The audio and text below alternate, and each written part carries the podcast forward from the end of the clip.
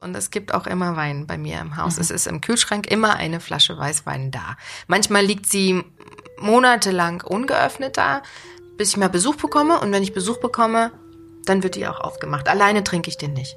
Ja, ich habe schon gesichtet, als wir hier reingekommen sind. Auf der Terrasse wird gerade auch bei, weiß nicht, drei, vier Grad eine Flasche Sekt gekühlt. Äh, die habe ich da aber nur vergessen.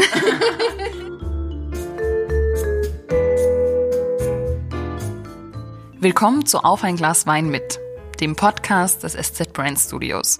Vielleicht geht's euch auch so. Oft entstehen die besten Gespräche bei einem Glas Wein. Und genau darum geht's hier. Ich bin Theresa Olkus und in diesem Podcast treffe ich mich mit verschiedenen Persönlichkeiten auf ein Glas Wein. Dieses Mal habe ich mich mit Andrea Balschuh unterhalten. Andrea lebt in Mainz und hat so einige Projekte am Laufen. Sie moderiert im Fernsehen, dort kennt man sie aus dem Nachmittagsprogramm aus der Sendung Volle Kanne, aber auch im Radio. Sie hat ein Buch geschrieben, ein eigenes Podcast-Format und sie schult Menschen, wie man sich vor der Kamera gut schlägt. Außerdem ist sie Mutter und leidenschaftliche Konzertgängerin. Also wusste ich gleich, der Gesprächsstoff geht uns so schnell nicht aus. Vor kurzem hat mich Andrea zu sich nach Hause eingeladen für ein Glas Wein zu einer, muss ich sagen, doch schon eher ungewöhnlichen Uhrzeit, nämlich morgens um 9 Uhr. Wir haben den Anlass aber genutzt, um aus unserem Treffen ein gemütliches Sektfrühstück in ihrem Wohnzimmer zu machen und sie hat mir erzählt, was sie in den zwei Tagen in einem Schweigekloster gelernt hat, welchen Herausforderungen sie als selbstständige Moderatorin gegenübersteht und warum sie heute so gut wie keinen Zucker mehr isst. Präsentiert wird dieser Podcast vom Deutschen Weininstitut und euch wünsche ich viel Vergnügen beim Hören. 9 Uhr morgens ist eigentlich eher eine ungewöhnliche Zeit, um sich auf ein Glas Wein zu treffen. In der Tat, normalerweise trinke ich auch so früh am Morgen keinen Wein. Ich trinke auch gar nicht so häufig Wein. Also alleine zu Hause schon mal gar nicht. Aber wenn ich in Gesellschaft bin, oh, dann liebe ich das, dann liebe ich das, dann kann ich eigentlich kaum, kaum ohne Wein den Abend verbringen, weil es einfach wirklich für mich ein Genuss ist. Und ich habe mir gedacht, damit das noch legitimer ist, habe ich das Ganze mal Sektfrühstück getauft und uns einen Sekt mitgebracht. Uh, wobei ich ja bei Sekt äh, inzwischen sehr zurückhaltend bin, weil der für mein Empfinden also für meine Verhältnisse, für das, was ich so jetzt inzwischen an Zucker konsumiere, zu viel Zucker hat. Aber ich mache auch mal eine Ausnahme und ein Glas ist völlig in Ordnung. Das ja. ist gut, dass du das sagst. Ich habe mich natürlich ein bisschen informiert, was du gerne trinkst und mir wurde gesagt, Hauptsache, es hat wenig Zucker. Ja. Und ich habe und muss trocken sein. Genau, und das ist nicht nur trocken, das ist das trockenste, was es im Sektbereich gibt. Na, dann das hast du ja so gut wie gar kein Zucker. Null, tatsächlich. Also fast null Gramm pro wow. Liter. Das ist ein äh, Sekt Zero Dosage, also ganz ohne Zuckerzusatz sozusagen. Oh, großartig. Ich mache ihn jetzt mal vorsichtig auf, damit wir deine Esszimmer-Tischlampe nicht. Äh Bin gespannt, wie du das hinkriegst, wie laut das wird. Ich liebe dieses Knallen. Ah! Ich mache total gerne Sektflaschen auf. Ich ja, reiß mich immer darum. Nicht. Manche ähm, sagen immer, oh, kann, kann das jemand anders machen? Nee, ich mag das total gern. So. Ja, bist du ähm, so eine ähm, Frühaufsteherin? Bist du morgens jemand, der ganz, ganz aktiv ist? Also ich stehe zwangsläufig früh auf durch meine Tochter, die ist jetzt zehn. Und blöderweise ist sie noch nicht in dem Alter, dass sie am Wochenende lange schläft, sondern selbst wenn sie ganz spät im Bett war, es ist ja manchmal meine Hoffnung, komm, du darfst auf Fernsehen gucken, äh, dann schläft sie morgens länger, tut sie aber nicht, dann ist sie trotzdem um halb acht oder acht wach. Also das ist so das Längste. Von daher äh, schlafe ich leider kaum noch aus. Aber selbst wenn ich es könnte, bin ich um halb neun, spätestens um neun mhm. wach. Und ich bin jemand, der morgens sehr viel mehr Energie hat als abends. Ich werde abends relativ schnell müde und wenn ich kreativ sein muss, dann äh, sollte ich alles, was mit Kreativität zu tun hat, am Morgen oder Vormittag erledigen und nicht am und nicht am Abend. Mhm. Ich bin eine, was bin ich denn, ein Lärchen, ne? Ach so. Die Eulen oh, sind, glaube ich, abends, haben so. abends ihren Energieschub mhm. und ich habe den morgens. Also, Prost. Schön, dass wir bei dir sein dürfen. Ja, schön, Wohl. dass ihr hier seid. Ich freue mich total. Also ein guter Start in den Tag, finde ich. Oh, wow. Und genau das ist mm. jetzt, ähm, wenn du sagst, vieles ist zu süß, was meinst du? Großartig. Weil, wie gesagt, ich trinke Sekt normalerweise wirklich nicht so gerne, mhm. weil es erstens oftmals zu süß ist. Mhm. Ja. Und weil es mir häufig auch zu sehr prickelt. Es ist mir in vielen Sekten, ist das die Mehrzahl von Sekten? Ja, tatsächlich. Ja, Sekte, Ähm, stimmt. Ich Äh, hab, zu viel, zu viel Kohlensäure. Das mag ich nicht. Ich bin auch eine, die beim Wasser eher so Medium ah, okay. Kohlensäure mhm. Wasser. Aber die ist auch ganz fein, finde ich. Ne? Die das ist super echt angenehm. schön. Oh, damit hast du mir jetzt einen Gefallen getan. Das ist schön. Das habe ich gehofft, weil wir werden ja heute noch auch unter, über, unter anderem über Zucker sprechen. Das ist ja echt so ein bisschen dein, dein Mm. das Thema ist ein geworden. Genuss, ein Genuss. Ich habe jetzt durch dich was Neues entdeckt. Danke dafür. Sehr schön, dann, dann lass doch den Rest der Flasche am besten auch dafür heute Abend nach Feierabend. ja, wir sind mitten in Mainz, also ähm, einer Weinstadt pur. Und begegnest du Wein hier ganz häufig oder ähm, bist du jemand, der gerne in den Weinbergen zum Beispiel unterwegs ist? Ich wäre gerne in den Weinbergen unterwegs und habe aber leider in den letzten Jahren zu wenig Zeit dafür gehabt, was ja an mir liegt. Ich könnte mir ja auch mehr frei nehmen. Ich müsste ja nicht so viele Zusagen geben zu den Jobs. Aber die machen ja auch Spaß. Also im Nein sagen lernen äh, darf ich noch ein bisschen was dazulernen. Aber klar, hier in Mainz äh, gibt's jeden Samstag das Weinfrühstück, das Marktfrühstück. Aber ich nenne es Weinfrühstück, weil da wird nur Wein getrunken. Ich habe auch da äh, meinen Stammoptiker. Ich habe ja, ich hab ja so eine Brillenmarke, ich habe über 40 Brillen. Und wenn du da reinkommst am Samstagvormittag, wird dir auch erstmal ein Wein angeboten. Im Optiker. Beim Optiker wird dir erstmal ein Wein angeboten. Und also, äh, oh, das ist so schön hier in Mainz. So von Frühjahr bis, ja, im Grunde bis der erste Weihnachtsmarkt dann hier schon wieder aufgebaut wird, ist der Marktplatz voll mit Leuten und alle trinken schon am Vormittag, Mittag Wein. Und das hat so eine, Wie eine Ah, da- ja, Mentalität. so, oder? Mhm. ja, so dieses Weinselige. Die sind aber nicht besoffen, sondern das ist so eine angenehme Stimmung. Die sind einfach gut drauf und die genießen das. Und hier gibt's halt auch echt guten Wein. Und von daher bin ich, bin ich gerne hier in Mainz unterwegs, ja. Das heißt, du bist schon richtig zusammengewachsen mit der, mit der Stadt, ne? Ja, was gar nicht so selbstverständlich ist, denn ich komme ja aus Berlin und Berlin ist ja groß, laut, dreckig. Viele können das ja überhaupt nicht ab. Und für mich ist es ganz normal. Und ich habe immer gedacht, ich gehe niemals aus Berlin weg. Alles, was kleiner ist als Berlin, da will ich nicht hin. Und dann kam ich nach Mainz und fühle mich aber hier total wohl, weil es auch eine Universitätsstadt ist, hast viele junge Leute und ähm, viel Kultur. Du hast ja Frankfurt auch vor der Nase. Das heißt, ich kann hier sehr viel auf Konzerte gehen, die in erreichbarer Nähe sind. Das war mir auch wichtig. Ich muss Musik live erleben und da habe ich ja hier auch echt viele Möglichkeiten. Gut, nicht so viele wie in Berlin, aber noch, aber noch genug. Und welche Konzerte besuchst du da so? Also was sind so die, die du dir gerne anschaust oder anhörst? Ich äh, bin ein sehr, sehr großer Fan von deutscher Pop-Rock-Musik. Und ich höre mehr Deutsch-Pop-Rock als Englisches. Ich bin ein sehr, sehr großer Fan von Pohlmann. Wenn jetzt Sommer wäre, ist so ein großer Hit von ihm. Und leider macht man ihn auch immer nur daran fest. Und wenn der anfängt zu singen, da könnte ich heulen. Es, oh, das ist so schön. Johannes Oerding hat mich schon mehrmals zum Heulen gebracht. Der ist jetzt ziemlich groß geworden, aber ich habe noch seine Anfänge mitbekommen. Wenn der auf die Bühne geht, dann der verbindet sich sofort mit dem Publikum. Da ist so eine Energie in dem ganzen Saal und der kann einen Club von 50 Leuten füllen und der kann eine Arena mit 10.000 Leuten füllen.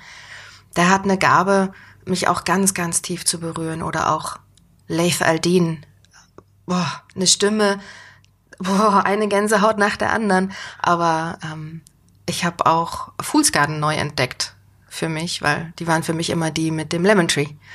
Und Ja, genau, Ich hatte nur das im viele. Kopf. Ja. Und dann habe ich sie mal ähm, auf einem Konzert erlebt zu dritt mit zwei Gitarristen, also der Sänger und zwei Gitarristen dazu. Und das war so unglaublich schön und das ist so viel mehr als Lemon Tree. Das heißt, ab und an schaue ich mir dann auch eine Band an, die Englisch singt. Aber, oder Elif zum Beispiel. Also ich Es könnte jetzt reihenweise ganz, ganz, aufzählen. ganz viele. Das Ja. kommt auch durchs Radio, oder? Du, du bist auch Radiomoderatorin und ich glaube, da hat man noch mal eine ganz andere Bindung zur Musik, oder? ich glaube, ich bin beim Radio gelandet, weil ich Musik so liebe. Ich kann selber leider kein Instrument spielen. Also ich habe mal mit Klavierstunden begonnen und habe das dann aufgegeben, weil ich so viel gearbeitet habe, dass ich keine Zeit mehr hatte zum Üben und dann war es mir peinlich, zur nächsten Unterrichtsstunde zu gehen, ohne geübt zu haben. Meine Tochter spielt aber Cello Ah. Auch Klavier, Mhm. lustigerweise vom Cello kennt sie die Noten, äh, vom Klavier aber nicht. Die will sie nicht lernen. Und das spielt sie einfach nur nach. Und das spielt sie so, So nach, bildlich, nach ne? Kann man Gefühl. über Videos ja auch super Ja, ja, die, geht, die hat Unterricht und äh, spielt einfach das nach, was der Lehrer ihr sagt. Und das beeindruckt mich sehr, wie sie sich trotzdem da ans Klavier setzt und spielt dann was und denkt sich was aus und da kommen Sachen aus ihr raus, das bewundere ich. Und ich habe eine ganz große Sehnsucht danach, das auch machen zu wollen. Also nur für mich alleine. Ja. Ich bin aber so ungeduldig mit mir. und äh, von daher kompensiere ich das, indem ich halt auf Konzerte gehe. Und das sind für mich so Auszeiten aus meinem manchmal hektischen Alltag. Und da kann ich mich so komplett fallen lassen bei Live-Konzerten. Das gibt mir ganz, ganz viel. Es ist ja so viel inzwischen auch, ne? Also Radio habe ich gerade schon, dann Fernsehen, dann bist du Autorin, du hast ein Buch geschrieben, dann machst du einen eigenen Podcast, du bist Mama, du bist Ehefrau. Und ein Ähm, Kameracoaching habe ich auch noch. Wollte ich, ah, stimmt, genau, das Coaching. Also es ist, es es ist so viel. Ich, ich kann mir gut vorstellen, dass da wenig Zeit bleibt. Wie, wie schafft man das alles? Ja, in der Tat frage ich mich das häufig, weil ich bin kein strukturierter Mensch. Ich bin eigentlich eher ein bisschen chaotisch veranlagt und ich kriege das irgendwie immer hin. Und ich bin eine, die unter Druck ganz gut arbeiten kann und kurzfristig Kenn Sachen ich. ähm, fertigstellt. Das heißt, ich habe jetzt am Freitag moderiere ich ähm, eine, eine große Gala, eine äh, Preisverleihung. Stimmt, Und ich weiß das schon ziemlich, ja und ich weiß das schon ziemlich lange. Ich hätte auch schon vor einem Monat das Ganze vorbereiten können. Ich mache es dann aber doch erst zwei Tage vorher. Und so kriege ich es dann immer irgendwie auf den Punkt fertig. Oder genau das gleiche mit dem Buch. Das ähm, Zucker ist nicht jetzt ist jetzt schon das zweite. Und ich weiß gar nicht, hätte ich vorher gewusst, wie viel Arbeit das macht, so ein Buch, hätte ich wahrscheinlich nicht gemacht, aber dann war das erste, kam so gut an und wir hatten noch so viel zu sagen und ich möchte so gern aufklären über die Folgen auch von Diabetes Typ 2, über die Gefahren von Diabetes, dass ich dachte, nee, es ist noch nicht alles gesagt und ich möchte den Menschen gern noch mehr die Augen öffnen und über so ein Kochbuch ist das gut möglich und dann habe ich gedacht, okay, mein Warum ist stark genug. Ich gebe mir das jetzt einfach nochmal mit dem Stress des Buchschreibens. Und, und irgendwie flutscht es dann. Ich kann dir gar nicht sagen, wie, aber da ist so viel Energie in mir, dass ich das. Mein Warum ist einfach stark genug. Und so, wenn das Warum stark genug ist, kannst du echt alles, Alles schaffen. ja. Und die Dinge machen mir Spaß. Und ich, nichts von dem, was ich mache, bereitet mir irgendwie Kopfzerbrechen. Sonst würde ich es nicht machen. Und sonst hätte ich auch die Energie nicht dafür. Äh, mal ganz zurückgegangen, die Moderation, die hat schon sehr früh begonnen, nämlich mit elf Jahren. Ähm, äh, kann man sich ja kaum vorstellen. Also man ist mit der Schule noch beschäftigt und trotzdem interessiert man sich aber schon für dieses Präsentieren. Wie, wie hat das angefangen? Ich wollte das gar nicht. Ich ähm, lebte damals in Ostberlin und musste eine Arbeitsgemeinschaft besuchen. Das war für die Thälmann-Pioniere eine Pflicht. Und ich, ich habe nichts gefunden, Wer was mir Spaß Thälmann? gemacht. Wir hatten Jungpioniere, Thälmann-Pioniere und ab der achten Klasse kamst du in die FDJ, in die Freie Deutsche Jugend. Ah. Das waren halt so die Organisationen, mit denen die Kinder und Jugendlichen gebrainwashed wurden. Ja, und ähm, die Pioniere brauchten halt Nachmittag eine Nachmittagsbeschäftigung und äh, nichts von dem, was in meiner Schule angeboten wurde, hat mir Spaß gemacht. Und dann hat meine Mutter, die damals Zahnarzthelferin war, über eine Patientin von einer Laienspielgruppe vom Kinderfernsehen der DDR erfahren und meinte, ach, das kann sie sich ganz gut vorstellen, dass mir das Spaß machen würde. Und dann bin ich dahin, aber nur, weil ich es machen musste. Aber warst du so vom Typ auch offen? Also wenn deine Mama sagt, äh, ach die Andrea, die, ich glaube, die könnte ich mir da gut vorstellen. Ja, schon. Also du konntest mich schon irgendwo abstellen und ich kam alleine zurecht. Ich musste auch auf den Appellen, die es ja früher immer gab in der Schule, habe ich auch vorne gestanden und gesungen und oder habe irgendeine Ansage gemacht. Aber weil die mich immer nach vorne geschoben haben, das war nie so, dass, dass, dass ich das unbedingt wollte. Ich habe das erst später erkannt, dass, das, dass ich das offensichtlich ganz gut mache. Naja, und dann haben die beim Kinderfernsehen der DDR jemanden gesucht, der Kinderansagerin wird. Und Oder der, der, der Kindersendungen ansagt. Und dann haben sie halt zuerst in ihren eigenen Reihen geguckt. Und dann war ich eine von denen, die sie zum Casting eingeladen haben. Und plötzlich saß ich dann sonntags morgens live im Fernsehen. Also ohne, dass ich, dass ich das wirklich gewollt hätte. Und so hat sich vieles in meinem Leben ergeben. Ich habe nie was forciert. außer außer dass ich mich beim Radio damals mit 21 sehr stark beworben habe. Mhm. Aber alles andere, alles sehr was danach, beworben, das musst du gleich. äh, alles andere, was danach kam, das ist mir passiert, das ist mir zugefallen Aha. und ich war zur richtigen Zeit am richtigen Aha. Ort, ja oft hat man in der Medienbranche ja heute äh, das Gefühl, dass es nicht mehr unbedingt alles so, dass das ein sehr starkes Drängen ist, äh, wenn man irgendwo nach vorne kommen möchte. Ich wollte nie nach vorne kommen. Ich Aha. war immer zufrieden mit dem, was ich hatte. Mhm. Und es war nie so, dass ich dachte, ich will mehr. Und vielleicht habe ich dadurch auch eine Leichtigkeit in mir gehabt und ähm, nie einen Druck verspürt. Mhm. Und das hat sich möglicherweise auch transportiert. Und deswegen ist mir vieles in dieser Branche sehr leicht gefallen. Nur beim Radio einzusteigen war etwas schwieriger, aber ich war 20, ich hatte null Erfahrung und ich habe mhm. mich beworben und ich wusste, ich will dahin, ich wollte zum Radio, mhm. weil ich als Jugendliche mit 16 bei einem Radiosender gejobbt habe und da habe ich so Feuer gefangen und da war der Virus in mir drin, den bin ich bis heute nicht losgeworden. Es hat mich so fasziniert und ich wollte unbedingt zum Radio. Aber ohne Erfahrung äh, mit 20, das war zwecklos. Das heißt, nach der Schule war sofort klar, äh, mm, nach dem Abitur, Radio. Nach dem Abitur bin ich erstmal als Au-pair-Mädchen in die USA gegangen mhm. und habe aber auch dort Radiosender angeschrieben und gesagt, ich will mal gucken, ich bin das kleine Mädchen aus Ostberlin, ich will mal gucken, wie die Amerikaner Radio machen. Und das und hat dann geklappt? Das hat geklappt. Mhm. Ich habe dann ein Praktikum da gemacht und konnte mal so reinschnuppern in die Radiowelt und das war genau mein Ding.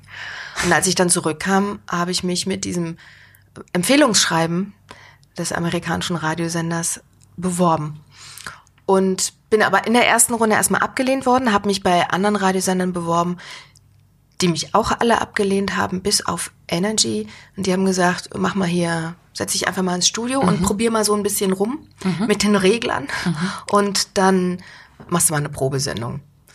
Die Probesendung ist zwar gut geworden, aber ähm, ich, mich haben sie trotzdem nicht genommen und hatte aber den Vorteil, dass ich durch dieses Rumprobieren im Studio plötzlich eine Sicherheit hatte am Pult.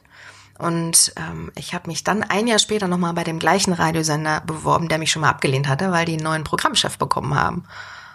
Und der hat mich dann eingeladen und ich konnte plötzlich Erfahrung vorweisen. Ich sage, mhm. ich weiß, wie Am das Pult. geht im Selbstfahrerstudio.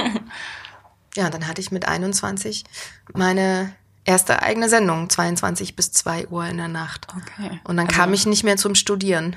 Ich habe einfach seitdem durchgehend gearbeitet und hatte keine Möglichkeit mehr zu studieren und war auch nicht bereit, den Job an Nagel zu hängen, um mhm. zu studieren. Das heißt, ich sitze heute mit 47 vor dir, nur mit Abitur in der Tasche, mit sonst nichts. Ich habe oft das Gefühl, dass junge Leute so den Drang haben, sie müssten irgendwie äh, unbedingt studieren, um äh, was zu erreichen. Aber man sieht, Hartnäckigkeit zahlt sich dann eben auch aus. Ne? Ja, wobei ich auch lange Komplexer hatte deswegen. Mhm.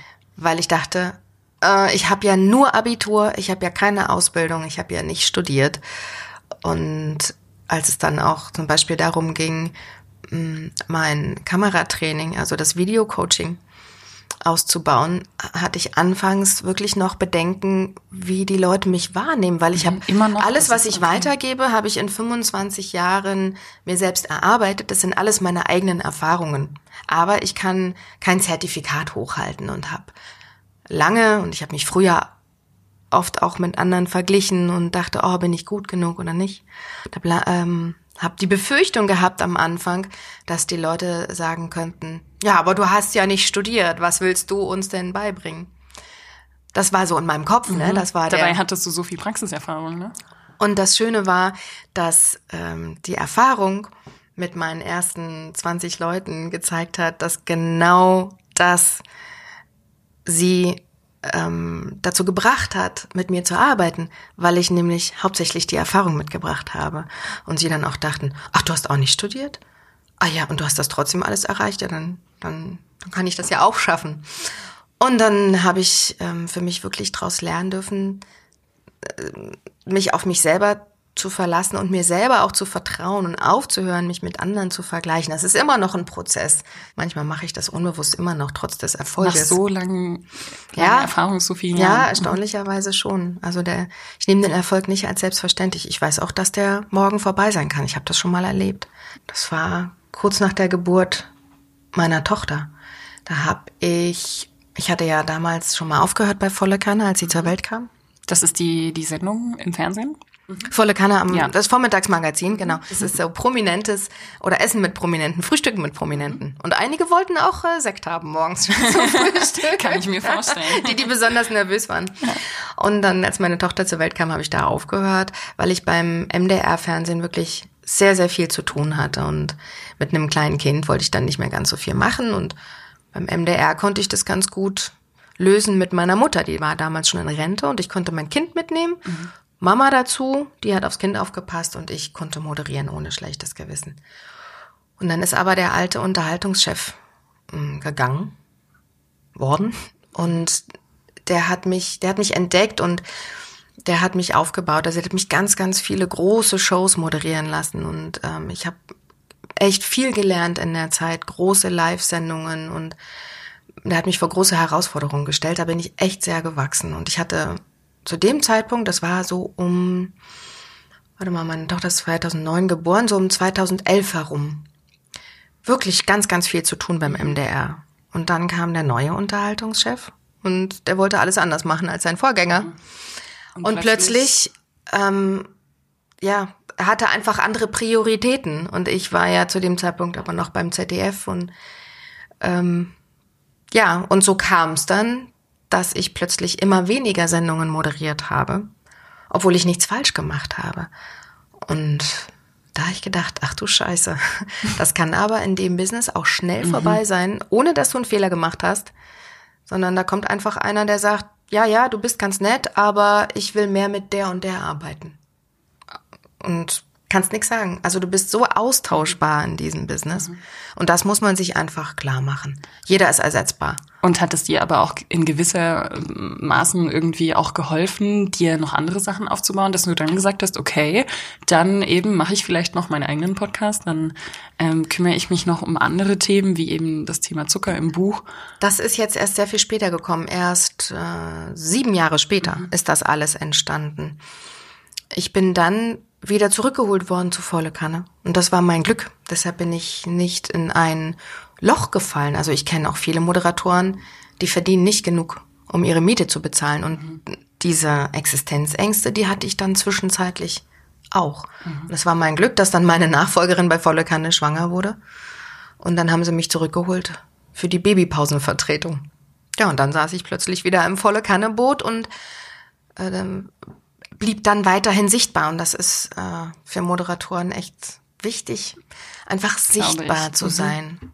Und vielleicht ist das auch so ein bisschen der Grund, mh, ich bekomme erst jetzt langsam die Gelassenheit zu sagen, ich muss nicht mehr so sichtbar sein. Ich habe mir jetzt einen Namen erarbeitet und die Leute wissen, was ich kann und Man muss nicht alles machen. ich muss jetzt nicht mehr alles machen und ich darf auch Sachen ablehnen. Genau. Und, aber das ist halt auch die Angst von uns Selbstständigen. Ich werde pro Sendung bezahlt, ich werde pro Auftrag bezahlt. Wenn ich krank werde, kriege ich kein Geld. Und es gibt Monate, da verdienst du richtig gut und dann gibt es auch Monate, dann hast du echt wenig. Und deshalb ist immer so eine Grundangst bei mir da gewesen, vielleicht nicht genug haben zu können, weil es so nicht, nicht, nicht wirklich planbar ist. Ja, und deshalb ähm, habe ich über einen zu langen Zeitraum auch einfach zu vieles angenommen. Und jetzt komme ich langsam ins Inzwischen. Vertrauen und denke, es ist alles gut. Ähm, ich, ich, ich werde immer genug haben, ja, um meine Miete zu bezahlen und äh, Essen einzukaufen. Und, Du kannst also gut Nein sagen. und Inzwischen. jetzt kann ich gut Nein sagen. Das hat aber echt verdammt lange gedauert, bis ich das konnte. Das war ein sehr, sehr langer Prozess. Jetzt bist du schon so lange ähm, auf den Bildschirmen überall. Hast du das noch, dass du so eine Grundaufgeregtheit oder so ein Kribbeln hast vielleicht, kurz bevor es losgeht? Oder ist es wirklich so, dass man ob live oder Aufzeichnung, mir egal, ähm, ich moderiere das alles weg? Lustigerweise moderiere ich besser, wenn es eine Live-Sendung ist, habe ich festgestellt. Ich bin dann in einer anderen äh, Spannung und einer anderen Spannung. Es ist so, wenn ich ähm, Hallo Hessen moderiere oder als ich noch volle Kanne moderiert habe, das habe ich ja 13 Jahre gemacht, da ist es äh, wie zu Hause im Wohnzimmer sitzen. Irgendwann war ich da nicht mehr aufgeregt. Es sei denn, es kam ein schwieriger Gast. Und prominente Gäste können manchmal echt schwierig sein. Dann war ich manchmal aufgeregt bei André Heller war ich zum Beispiel auch. Ich wollte gerade fragen, wer ja, war das so? André Heller. Aber wenn ich eine neue Sendung mache oder was Großes, etwas, was ungewohnt ist, wo das Umfeld noch ungewohnt ist, dann bin ich schon aufgeregt und äh, dann kribbelt's im Bauch und dann habe ich einen trockenen Mund und dann ist es so die ersten zwei, drei Sätze und dann geht auch das dann vorbei. Oder wenn ich eine Gala moderiere, eine Preisverleihung, dann bin ich auch noch nervös, ja. Weil es einfach direkt vor den Leuten ist. Ich meine, live ist ja, da sehen es tendenziell ja noch viel, viel, viel, viel mehr Leute. Die sehe ich aber nicht. ich sehe die Menschen nicht. Und äh, bei einer Gala-Moderation, das ist auch eine Herausforderung, aber das ist auch gleichzeitig das Schöne, weil du wenn, die Rückmeldung hast. Du hast die mhm. Rückmeldung. Es ist nur dann scheiße, wenn die nicht aufmerksam sind, wenn die alle quatschen und dir nicht zuhören. Das ist dann die große Kunst, ihre Aufmerksamkeit zu bekommen, ohne zickig zu werden.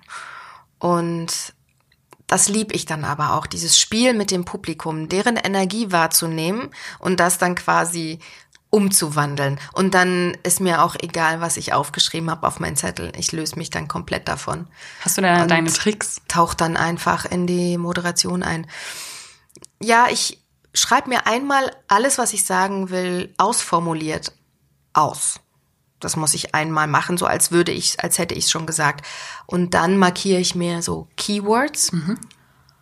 Und die habe ich dann quasi im Kopf. Und wenn ich dann auf die Bühne gehe, schaue ich nicht mehr auf meine Zettel, weil ich quasi den roten Faden im Kopf habe. Es sei denn, ich muss viele Namen nennen, weil ich habe kein gutes Namensgedächtnis. Ich vergesse ganz, ganz schnell Namen und Gesichter. Das hat mich schon in peinliche Situationen gebracht, oh, dass ich Menschen nicht wiedererkannt habe. Ich habe mich irgendwo vorgestellt und die haben gesagt so, ja, wir kennen uns doch schon. Ach so, mhm. ah Gott, wie unangenehm. Das kennt jeder so ein bisschen. Mhm. Ähm, das heißt, bei Namen schaue ich dann doch nochmal auf so einen Spickzettel, aber ansonsten verlasse ich mich da auf den Moment und habe meinen roten Faden im Kopf. Ich weiß, wo ich anfange, ich weiß, wo ich enden muss und das dazwischen gestalte ich dann spontan. Und so gibst du das auch an deine Teilnehmerinnen und Teilnehmer des Kurses weiter? Ja, weil ähm, es geht ja darum, authentisch zu sein in Videos. Und das ist ja das, was vielen schwerfällt, weil die gucken in die Kamera und die kriegen kein Feedback von der Kamera. So wie wir uns beide hier gegenüber sitzen. Ich mhm. sehe, du nix, du bist mhm. da bei mir, aber eine Kamera ist so starr und dann verkrampfen viele und äh, sind gar nicht mehr sie selbst. Und mit denen trainiere ich das quasi auch, dass äh, ich sage, wenn ihr sprecht, sprecht frei. Lest bitte nicht vom Teleprompter ab. Weil was die meisten falsch machen, klar, es gibt Teleprompter-Apps und wenn du viel erzählen möchtest, ist es total einfach, Du kopierst dir den Text einfach in den Teleprompter und dann sieht so aus, als hättest du das einfach auswendig gekonnt. Übrigens, wenn es im Hintergrund laut wird, nicht wundern. Ich wohne hier an der Straße, wo immer mal wieder ein Regionalzug entlang fährt. den hört man, glaube ich, ab und zu im Hintergrund. Und was wir machen, wenn wir schreiben, haben wir eine andere Sprache, als wenn wir sprechen. Absolut. Mhm. Wenn wir das, was wir sprechen, aufschreiben würden, würde das so aussehen, als hätte das ein Grundschüler geschrieben. Mhm. Wir sprechen so in kurzen, knappen Hauptsätzen. Mhm. Wenn wir schreiben, soll es auch schön klingen. Wenn du das aber, das geschriebene Wort sprichst, dann klingt es steif, Total dann klingt es unnatürlich. Mhm. Und das erlebe ich auch bei ganz vielen. Und deshalb ermutige ich die, frei zu sprechen. Und das kannst du dir mit Stichpunkten machen oder mit diesem ähm, Sternmodell, dass du hast ein Hauptthema und dann hast du die wichtigsten Wandert Punkte, über die, die du sprechen ab. möchtest, mhm. notierst du dir drumrum. Inzwischen führe ich auch meine Interviews beim Radio so für Leute und bereite mir das nicht mehr Frage für Frage vor, sondern ich sehe auf einen Blick, welche Themen sind wichtig und dann ist es egal, wo ich anfange. Und dann klingt das alles viel natürlicher. Also ich merke schon, man kann so viele Tipps mitnehmen. Ich habe ja auch gestern auf der Autofahrt nach Mainz ähm, euren Podcast angehört und habe gemerkt, das, ich finde, es ist ähm, ganz anders als viele Podcasts. Echt? Ähm, ja, weil man, es ist wie ähm, fast schon meditativ. Also erstens sind natürlich eure Stimmen auch super angenehm, ähm, aber man, man redet ja auch über sehr tiefsinnige Themen und es ist ein sehr intimes ähm, Gespräch, will ich jetzt nicht sagen, aber ein äh, sehr intimes Verhältnis hat man das Gefühl zwischen demjenigen, der es anhört und euch, oh, die schön das äh, Sprechen. War das auch so, also hattet ihr das schon so als Ziel auch, dass wir wirklich gezielt, dass man Leute gezielt ansprechen möchte und vielleicht triggert mit so manchen Sachen, die ihnen im Leben auch schon mal begegnet sind? Wir haben gar kein erklärtes Ziel gehabt und das Lustige ist, dass wir keinen dieser Podcasts vorbereiten. Wir haben kein Skript, wir machen uns keine Stichpunkte, sondern Fabienne und ich Also wir haben ja zum einen das Buch geschrieben mhm. und sind seit zehn Jahren befreundet und Fabian ist Coach. Und wir erzählen einfach Situationen, die uns selbst passiert sind und wir kriegen das in unserer Facebook-Gruppe Zucker ist nicht, wo so fast 6000 Leute inzwischen drin sind, auch oft gespiegelt, dass die jetzt gar nicht mal unbedingt so mit dem Zuckerverzicht Probleme haben, sondern sie haben Probleme damit, Nein zu sagen oder sie haben Probleme damit, wenn sie von außen bewertet werden dafür, dass sie auf Zucker verzichtet werden, äh, dass sie auf Zucker verzichten und all sowas. Und dann haben wir gedacht, ähm, ich wollte jetzt nicht einen Podcast machen, der sich nur mit dem Zuckerverzicht beschäftigt, mhm. sondern wenn du einmal anfängst auf Zucker zu verzichten, lernst du ja erstmal Nein zu sagen zu Zucker. Dann lernst du plötzlich Nein zu sagen zu deiner Schwiegermutter, die dich überreden möchte, dass Kuchen, du doch einen Kuchen essen möchtest. Und das fällt vielen schon mal schwer. Die essen ja einen Kuchen einfach nur, um den anderen einen Gefallen zu tun. Dann lernst du dadurch Grenzen zu setzen. Du lernst Ja zu dir selbst zu sagen. Und im Zuge dessen fing ich dann irgendwann mal an, mich mit dem Thema Selbstliebe auseinanderzusetzen, weil Fabienne immer davon geredet hat und ich dachte, oh Gott, dieser, das, das ging mir anfangs total mhm. auf die Nerven, weil ich damit nichts anfangen konnte mhm. mit Selbstliebe. Und bis ich dann irgendwann festgestellt habe, ähm, dieser Zuckerverzicht war ein Akt der Selbstliebe für mich und dann habe ich das massiv erfahren, als ich im Schweigekloster war. Ich war Wann war vor das? 2000 na, wann war das? 2016 oder 2017? 2017. 2017. Mhm. Also war 2017, vor zwei Jahren in einem Schweigekloster. Und das hat wirklich mein Leben verändert, weil da habe ich zum aller, allerersten Mal gespürt, was Selbstliebe wirklich ist. Das hätte ich vorher niemals ernst genommen, für möglich gehalten, was das mit einem macht, wenn man mit sich alleine ist. Und dann spürst du zum ersten Mal, wie du dich selbst annimmst oder ob du dich selbst mhm. annimmst oder nicht und was es mit dir macht, wenn du dich selbst annimmst. Also das hat echt ganz, ganz viel bei mir verändert, weil ich habe mich über viele Jahre selber nicht gut behandelt. Ich habe nicht gut mit mir gesprochen und und für wie lange warst du in diesem Kloster? Ach, nur zwei Tage, aber selbst zwei Tage haben schon ähm, alles verändert. Ja, du hast auch keine Ablenkung, kein Radio, kein mhm. Fernsehen, kein Buch, nichts. Ich hatte nur mein Tagebuch dabei, ein äh, weißes weiße Seiten und einen Stift. Und wenn du dann so da sitzt und hast keinerlei Ablenkung, bist du gezwungen, dich mit dir selber zu beschäftigen und die Stimmen, die dann hochkommen, anzuhören. Und dann habe ich auch gemerkt, dass ich angefangen habe, anfangs die zu bewerten, diese Gedanken, die da über mich hochkamen. Das darf ich doch jetzt nicht denken. Und, und dann denke ich so, Moment, hier ist niemand. Keiner bewertet dich, nur du bewertest dich. Naja, und dann habe ich das einfach alles aufgeschrieben und dann habe ich gemerkt, oh, ich schreibe wie ein Kind. Dadurch, dass ich nicht bewertet habe, ich habe mhm. es einfach nur eins zu eins, wie es in meinem Kopf war, aufs Papier gebracht und habe wie ein Kind quasi geschrieben. Und habe dann, als ich es mir hinterher vorgelesen habe, habe ich gemerkt, ich habe ganz viel über Selbstliebe geschrieben. Also wie ich habe mit mir selber geredet und mich entschuldigt bei mir selber, wie ich mit mir umgegangen bin, wie ich mit meinem Körper umgegangen bin, wie ich mich selber bewertet habe. Und ja, und als ich dann wieder zurückkam, fing ich dann auch einfach mal an, meine eigenen Bedürfnisse ernster zu nehmen, weil ich habe mhm. immer die Bedürfnisse der anderen zu meinen Bedürfnissen gemacht. Und naja, das verändert einfach vieles im Leben. So wie äh, der Zuckerverzicht wahrscheinlich auch ganz viel verändert hat. Wie kam es dazu, dass Zucker so dein Thema wurde?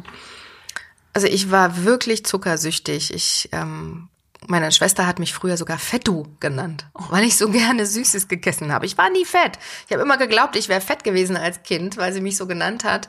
Und als ich mir neulich Bilder angeguckt habe, habe ich festgestellt, ja, ich sah doch ganz normal aus wie alle anderen Kinder. Nee, die hat mich damit so ein bisschen aufgezogen, weil ich immer Schleckermäulchen genossen habe und Nutdossi und Kekse mit Nuss-Nougat-Füllung und so. Und das heute? Und heute brauche ich das so. nicht mehr, mhm. aber es war, es brauchte ein, äh, einen Besuch beim Arzt, der mir die Augen geöffnet hat. Der hat nämlich 2015 bei, bei mir eine Fettleber diagnostiziert. Und bis dahin war ich noch der Meinung, dass nur Menschen, die viel Alkohol trinken, eine Fettleber haben. Mhm. Bis er mich dann aufgeklärt hat, dass zu viel Zucker zu einer nicht alkoholischen Fettleber führen kann und dass 40 Prozent aller Deutschen eine nicht alkoholische Fettleber haben. Wahnsinn, Da bin ich echt aus 40%. allen Wolken gefallen. Und dann sagte er, das kommt halt durch die Fructose. Also Fructose zum einen im Zucker, aber auch ähm, durch die ganzen Smoothies mit allem drum und dran. Und dann werden ja viele Mhm. Fertigprodukte auch mit. Fructose Mhm. gesüßt.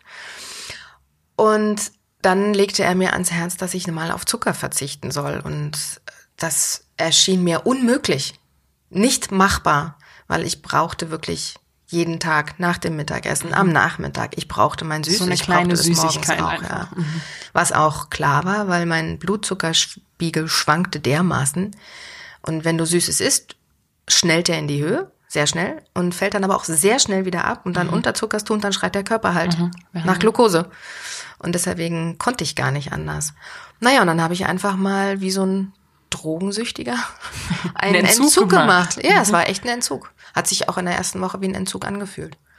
Und, Und was hattest du für Entzugserscheinungen? Also, wenn man es so hab- nennen will. Ja, ja, doch. Das, ich hatte anfangs echt Kopfschmerzen. Okay. Ich habe ähm, Händezittern gehabt. Ich habe das Gefühl gehabt, dass ich echt schwach bin. Und mein, äh, mein Gehirn sagte mir, du brauchst das jetzt aber, du brauchst das jetzt aber. Und ich wusste aber, nee, nee, ich habe Vollkornprodukte gegessen. Ich weiß, mein Blutzuckerspiegel hat einen stabilen Wert jetzt. Äh, ich brauche das jetzt nicht. Das ist einfach nur mein Kopf, der mir das sagt. Ähm, und musste das ein bisschen aushalten. Ich habe äh, in der ersten Woche schlecht geschlafen. Ich war unruhig, also so nicht ganz bei mir. Und nachdem aber diese Woche rum war, wurde es dann immer einfacher und ich habe dann irgendwann aufgehört, ständig an Süßes zu denken. Dann blieben die Heißhungerattacken aus, dann hatte ich plötzlich nach ein paar Wochen keine Blähungen mehr. Ich habe über Jahre massive Blähungen gehabt. Und äh, im Fernsehen, wo du ständig bewertet wirst, mm, musste ich mir schon manchmal anhören, ob ich jetzt wieder schwanger sei oder sowas. Oh Gott, ja. Und plötzlich durch den Zuckerverzicht hatte ich keine Blähungen mehr. Und habe einfach das Gefühl, ich habe jetzt wieder Kontrolle über mein Leben. Also ich bestimme, wann ich etwas essen möchte und nicht meine Gelüste. Und das hat mich echt sehr befreit. Abgesehen davon ist einfach echt die Gefahr groß, dass wenn du das über einen langen Zeitraum übertreibst mit dem Zucker, dass du halt Diabetes Typ 2 kriegen kannst und das kann ähm, massive Folgen haben, wenn du nicht drauf achtest. Und es ist so, dass die meisten Deutschen Viel zu viel Zucker essen. ja, um die oder? 100 Gramm am Tag. Und ich verteufel den Zucker nicht. Ich sag nicht nie wieder ein Fitzelchen Zucker, sondern lernen, das in Maßen zu sich zu nehmen. Und die Weltgesundheitsorganisation sagt maximal 25 Gramm am Tag. Damit kann der Körper gut umgehen. Das sind sieben Würfel Zucker. Aber die hast du, die hast du teilweise schon in einem Glas Cola. Ja. Und ich habe, also ich mache mal einmal im Jahr die Challenge mit, mit unseren 6000 Leuten aus der Facebook-Gruppe. Die geht dann 90 Tage. 90 ne? Tage. Und da esse ich auch kein Brot mit Zucker, da esse ich auch kein, keine Soßen in Restaurants und dann mixe ich mir auch mein Dressing selber. Und nach den 90 Tagen ist es so, du hast wirklich kein Verlangen mehr danach. Du brauchst es nicht mehr. Du, ich kann an jedem Kuchen, an jeder Schokolade echt vorbeigehen. Weihnachtsmärkte, pff, interessieren mich überhaupt Oh Gott, nicht. ich glaube, das ist die schwerste Zeit für Nee, viele. gar nicht. Das äh, reizt mich null. Und das ist so eine Befreiung für mich. Ich kann aber, wenn ich irgendwo eingeladen bin und da wird was wirklich Tolles, Hochwertiges serviert, dann kann ich das kosten, ohne dass ich jetzt gleich rückfällig Okay. werde. Und dann kann ich das auch genießen. Und dann erlaube ich mir das auch. Und das ist dann für den Moment ist das okay. Oder auch bei Hallo Hessen, da wird immer gebacken und dann muss der Moderator auch In mal der Sendung kosten. mal probieren. Das, Das stelle ich mir ja ich. mit am schönsten Während vor. der Challenge mache ich das nicht, aber nach der Challenge, dann koste ich meinen Happen Mhm. Und dann ist auch gut. Den Rest, ist, den Rest muss ich dann gar nicht mehr essen. Und was isst du während der Challenge? Also was sind deine, also wie ersetzt du die Süße, die dann ja automatisch auch ein bisschen fehlt, wenn man den Zucker weglässt? Das ist ja das Ding. Dir fehlt die Süße ja nicht. Wenn du ihn weglässt, hast du irgendwann kein Verlangen mehr nach Süß. Ich habe anfangs das noch überbrückt mit Erythrit. Oder ich habe äh, Kuchen oder Desserts mit, mit Datteln gemacht. Mhm, also Erythrit ist ein, süß, ja. ja. Ja, Erythrit ist ein Zuckeralkohol, das entsteht bei der Vergärung von Obst. Und es nicht zu verwechseln mit dem, mit dem Süßstoff. Süßstoff ähm, finde ich genauso schlimm wie Zucker. Das habe ich am Anfang noch gebraucht. Und inzwischen, jetzt vier Jahre später, brauche ich einfach nichts Süßes mehr zum Essen. Also ich esse meine Haferflocken in Milch mit Zimt und Nüssen. So, das reicht mir an süß. Oder ich esse ein Vollkornbrot mit äh, Käse. Und wenn ich bei der Arbeit bin, in der Kantine, dann nehme ich mir nicht den Pudding, sondern dann esse ich einen Apfel hinterher oder so, ja. Ich muss es nicht mehr ersetzen. Hat sich dein Geschmackssinn komplett verändert? Weil, also ich merke, ich bin auch mit super wenig Zucker, meine Mama ist da auch sehr kritisch, ähm, groß geworden und ich merke bei fast allen Getränken, die ich trinke, selbst wenn ich mal eine Erfrischung möchte und ich kaufe mir dann äh, so eine Flasche, wo ich denke, oh wow, das ist jetzt nur Mineralwasser und Zitrone. Und man freut sich drauf und probiert den ersten Schluck und denkt, was soll das? Das ist nicht nur ein bisschen süß, das ist furchtbar süß und bin da super empfindlich. Merkst du das, dass, dass du jetzt auch schon bei so ein bisschen gleich der Pegel hochgeht bei dir? Ich merke das sofort, wenn irgendwo Zucker drin ist, obwohl man mir sagt, das ist was ohne Zucker. Aha. Und ich kann zum Beispiel, das hätte ich früher nie gedacht, sagen, eine Gurke ist süß. Koste mal eine Gurke und schmeck mal nach, wie süß eine Gurke ist. Das hätte ich mhm. früher nie gedacht. Und deswegen freue ich mich auch so über den Sekt, den du mitgebracht hast, äh, weil normaler Sekt mir wirklich zu süß ist und es schmeckt mir mhm. einfach äh, das nicht mehr wirklich tückische ist ja auch beim Sekt, dass ähm, wenn trocken draufsteht, was so viele Leute äh, dann nehmen, weil sie sagen, okay, ich möchte was Herbes, trocken beim Sekt eigentlich schon eher was sehr, sagen wir mal, was ist, was noch mehr Restsüße hat oder eigentlich relativ viel Süße, weil es gibt ja noch Brüt, es gibt extra Brüt, es gibt Brüt Natur, die alle noch herber sind. Und ich glaube, das ist auch so das Tückische, was man, äh, was irre führt. Ja. Und ähm, es ist eigentlich dann doch ähm, möglich, hier wie mit dem Zero Dosage, was zu trinken, was äh, wirklich fast keinen Zucker hat. Und deshalb finde ich das toll, den Sekt und auch den Wein bei einem Weinhändler zu kaufen, weil mhm. ich mich da beraten lassen kann. Und weil das was du, du kannst mhm. es probieren, wenn du im Supermarkt bist. Klar, trocken, mh, mm, ja trocken, gut, wenig Zucker nehme ich. Mhm. Und ähm, und für mich ist es, äh, ist das, ist das ein, ein Genuss. Also Wein trinken ist ein Genuss und wenn mir schlechter Wein angeboten wird, dann gehe ich auch nicht mehr in dieses Restaurant. Mhm. ähm, und ich hole meine Weine hier in der Nähe und ja. Und da machen wir eine Verkostung. Als ich hier neulich meine Sommerparty gemacht habe, habe ich erst alle Weine äh, gekostet. Und ich trinke auch, es gibt Leute, die verzichten, wenn sie auf Zucker verzichten, auch auf Alkohol. Mhm. Ich verzichte nicht, nicht so. auf mhm. Wein. Ich verzichte nicht auf den trockenen Wein.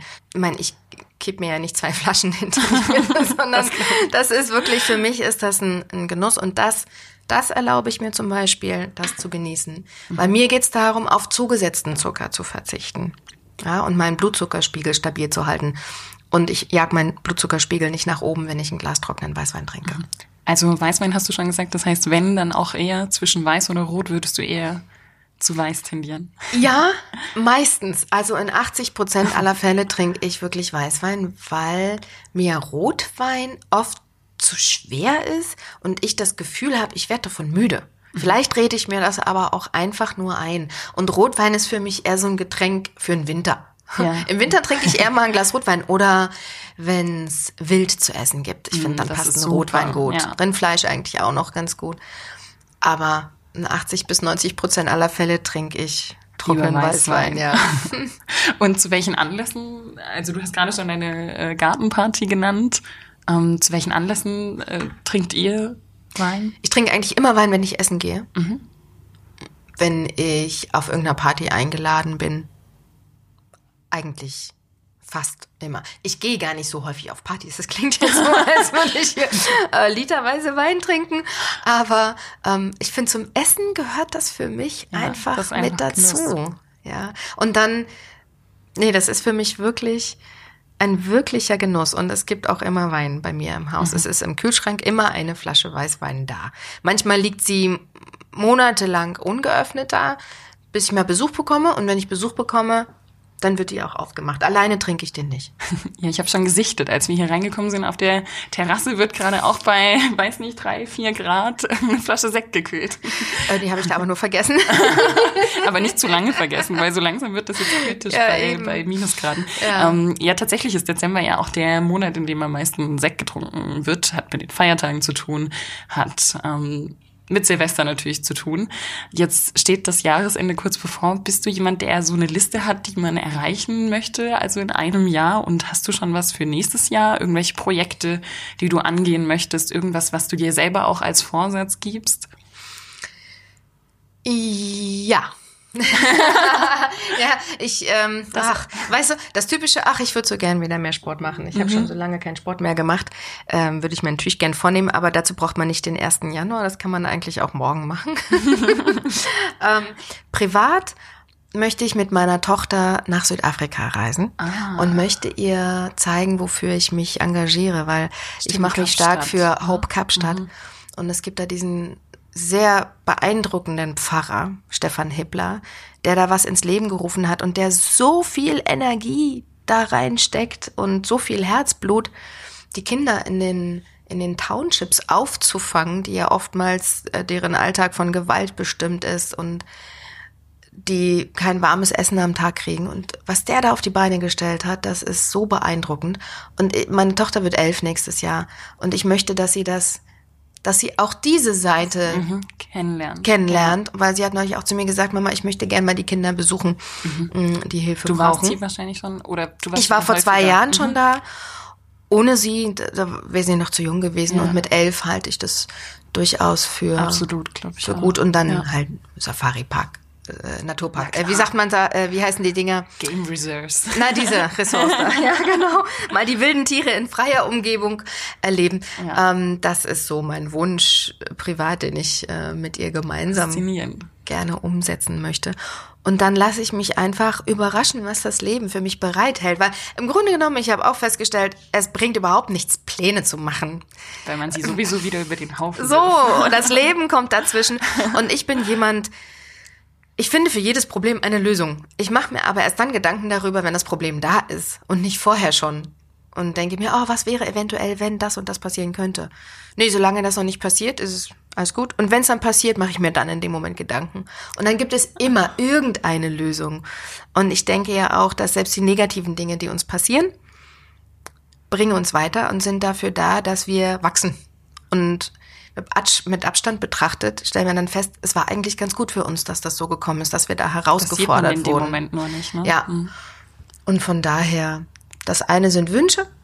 Ich werde auch was dafür tun, beruflich ähm, das natürlich weiter umzusetzen. Ah, ich möchte, und das ist noch ein privater Wunsch, ich möchte wieder anfangen mit dem Klavierspielen. Das habe ich vorhin noch gedacht, das dürfte doch auf der Liste stehen. Das dem steht auf der Liste, aber ich werde es dieses Mal anders angehen. Ich bin ja, also sobald man mich vor eine Herausforderung stellt, nehme ich sie an. Und dann entwickle ich eine unglaubliche Disziplin, das zu erreichen. Und ich habe das, ich bin das falsch angegangen mit dem Klavierspielen lernen. Ich wollte unbedingt die Noten lernen und dann wollte ich meine Klavierlehrerin stolz machen und dass sie mich dann lobt, wenn ich wieder zur nächsten Stunde komme. Und damit habe ich mich aber viel zu sehr unter Druck gesetzt. Und ich denke, Balschuh, bist du eigentlich bescheuert? Musik erfüllt dich so sehr und Musik ist Gefühl. Dann fühl doch einfach mal die Musik. Und jetzt setz dich hin an dein Klavier und fühle die Musik. Und dann kommt die Stimme dazwischen. Ja, aber du bist überhaupt nicht musikalisch, du kannst das nicht. Stopp. ich bin So, so. Und ähm, jetzt schicke ich einfach mal diese Stimme, die sagt, du kannst es nicht, du bist nicht musikalisch, die schicke ich weg und setz mich jetzt einfach mal an mein Klavier. So ein paar, paar Akkorde kann ich ja.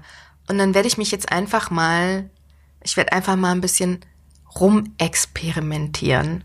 Also ich würde sagen, wir sollten diese Vorsätze besiegeln. Oh ja, und das macht man Lass doch uns mit drauf Sekt. anstoßen. Ja. Auf äh, 2020. Ja, und dass wir alle gesund bleiben. Richtig. Ja, das ist eigentlich die dir. Hauptsache. Alles andere kommt irgendwie von selbst, ne?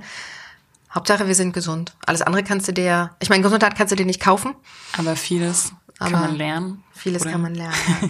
Also auf ein gesundes Jahr 2020. Prost, würde ich sagen. Prost. Schön. Sagt man Prost, ne? Prost sagt Ja. man schon. Zum Wohl. Zum Wohl. Oh, der schmeckt echt gut. Mann, Ich bin echt happy. das habe ich mich Wahl. noch nie über Sekt sagen hören. Boah, der schmeckt echt gut. Das ist so ziemlich der Ich erste. weitergeben. Ja, bitte. Das ist toll. Vielen Dank fürs Zuhören. Ich hoffe, dass euch unser Gespräch genauso viel Spaß gemacht hat wie mir und freue mich natürlich wie immer, wenn ihr beim nächsten Glas Wein auch wieder dabei seid. Bis dahin eine gute Zeit. Wir hören uns.